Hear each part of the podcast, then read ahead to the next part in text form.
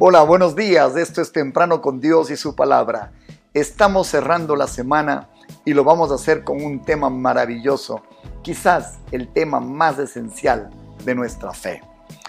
La lectura está en 1 de Corintios capítulo 15, 14 y 17, versión Reina Valera.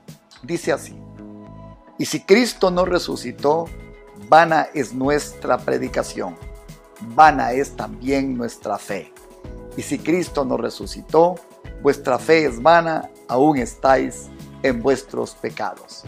Esta mañana con todos nosotros, su resurrección.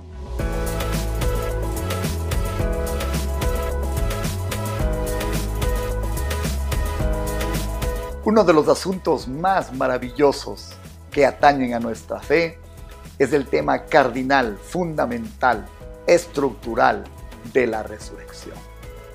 Cuenta una historia que un hombre erudito, muy pensante, estudioso, visitó la, casa de un creyente y le dijo, con un poco de libros apilados en sus brazos, después de muchos estudios y de análisis, hemos llegado a la conclusión de que Dios no existe. El hombre quedó asombrado ante semejante sentencia y respondió, qué extraño que usted me diga basado en todos sus estudios, que Dios no existe. La verdad es que esta mañana estuve con Él y lo pude sentir. Dios sí existe. Así como el relato que acabamos de mencionar es exactamente la diferencia que hay entre aquel que trata de entender con esta mente a Dios y todos aquellos que hemos creído con nuestro espíritu y con nuestra fe en Él. Y el tema de la resurrección, decíamos, y así es, es uno de los temas más importantes de la fe en Jesucristo.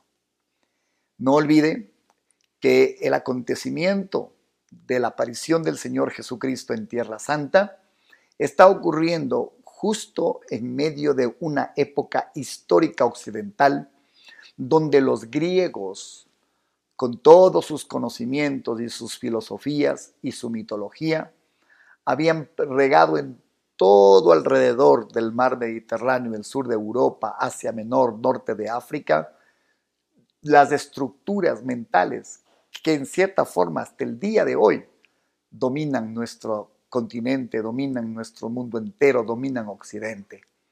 El pensamiento socrático, el pensamiento a platónico, el, pensamiento aristotélico, está regado en toda nuestra cultura.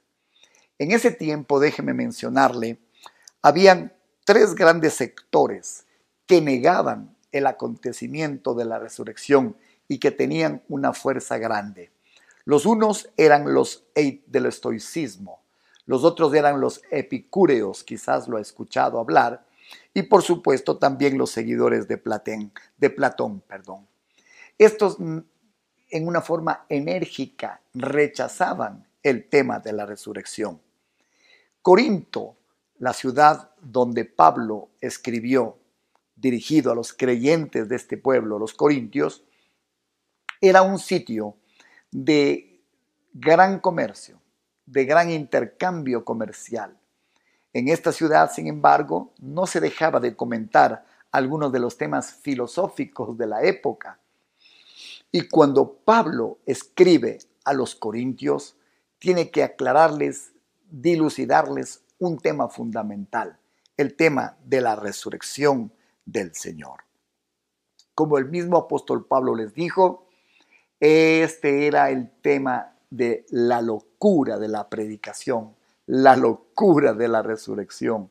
Por supuesto, tenía que defenderse en una forma, primero, conforme a los hechos y después conforme a la creencia el tema que tenía que ver con la resurrección de Jesús. Cuando el apóstol Pablo escribe en 1 Corintios 15 del 12 al 17, mire cuántas veces repite la palabra sí, el condicional sí. Verso 12, pero si se predica de Cristo que resucitó de los muertos, ¿Cómo dicen algunos entre vosotros que no hay resurrección de muertos? Mm. Porque si no hay si no hay resurrección de muertos, tampoco Cristo resucitó. Y si Cristo, si Cristo no resucitó, vana entonces es nuestra predicación, vana es también nuestra fe. Y somos hallados como falsos testigos de Dios, porque hemos testificado de Dios que Él resucitó a Cristo, al cual no resucitó si en verdad los muertos, si en verdad, cuarto, los muertos no resucitan. Porque si los muertos no resucitan, tampoco Cristo resucitó. Y si Cristo no resucitó, vana es nuestra fe, aún estáis en vuestros pecados. Este texto repite seis veces, sí, sí, sí. Efectivamente, si Jesucristo no habría resucitado, todos estos elementos, predicar de Él, la resurrección, la fe, nuestra fe, nos convertiríamos en falsos testigos, seguiríamos atados a pecados. Si la resurrección no es real, todo lo que creemos, todo el cimiento de nuestra fe, entonces es falso. Pero ojo, una sola cosa echa al traste todo lo expuesto hasta aquí.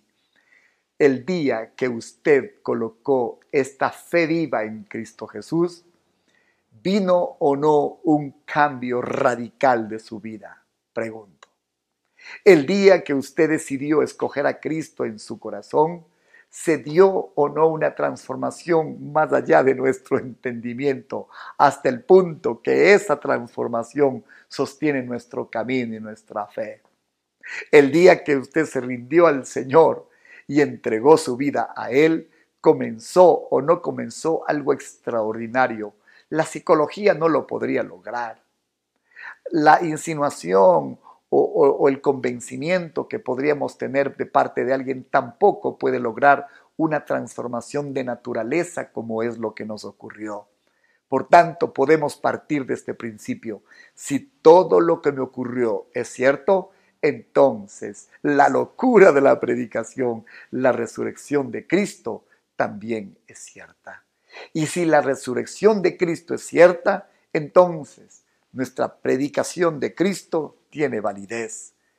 Entonces Jesucristo resucitó porque la resurrección sí existe. Entonces nuestra fe no es vana.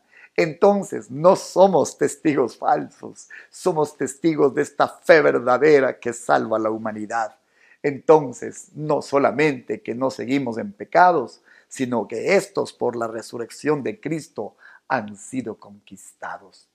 Quiero mostrarle con cuánta vehemencia, basado en hechos históricos, Pablo describió cómo, habría sido la, cómo había sido la resurrección de Jesús. Del versículo 3 al 8, Pablo en 1 de Corintios 15 dijo, porque primeramente os he enseñado lo que asimismo recibí, que Cristo murió por nuestros pecados, conforme a las escrituras, y que fue sepultado y que resucitó al tercer día conforme a las escrituras. Póngale atención a esto que es la base de nuestra fe. Primero, el Señor murió. Número dos, Él fue sepultado. Número tres, Él resucitó al tercer día. Y luego, escuche las evidencias históricas que Pablo menciona que apareció a Cefas, esto es decir, a Pedro, y después a los doce. Hmm.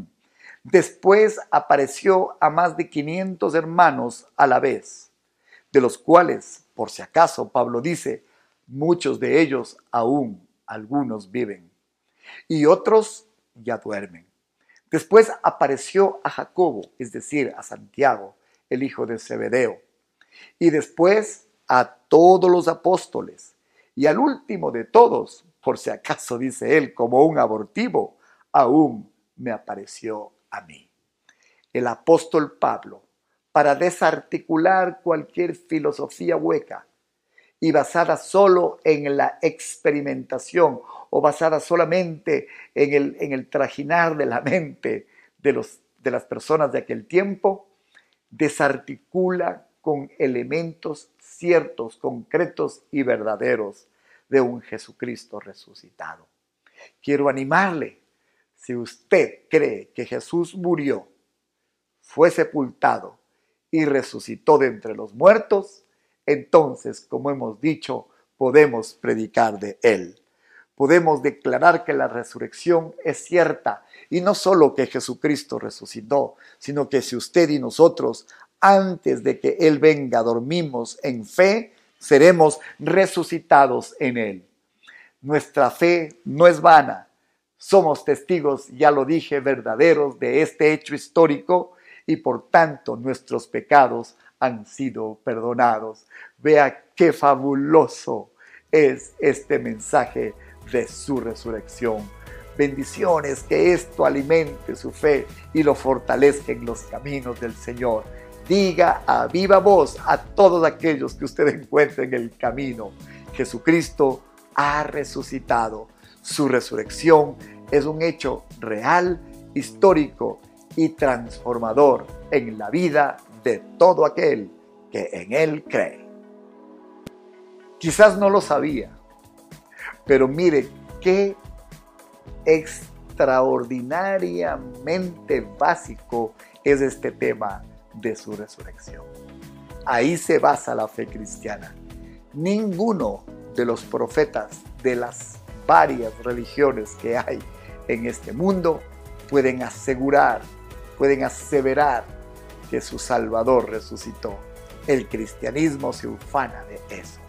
Cristo está vivo, Cristo está vivo en nuestro corazón. Él murió, Él fue sepultado y Él resucitó. Y el poder de su resurrección actúa sobre nosotros. Démosle gracias al Señor. Padre, gracias por tu Hijo. Señor Jesús, gracias por haber muerto por nosotros en la cruz. Padre del cielo, gracias por haber resucitado al Hijo. Espíritu Santo, gracias por traer esta revelación. Gracias que hay evidencias que tú resucitaste. La evidencia más grande, Señor, es la transformación de nuestra vida gracias a esta fe en tu resurrección. En el nombre de Jesús, Señor, te agradecemos. Amén y amén. Sí, Él resucitó.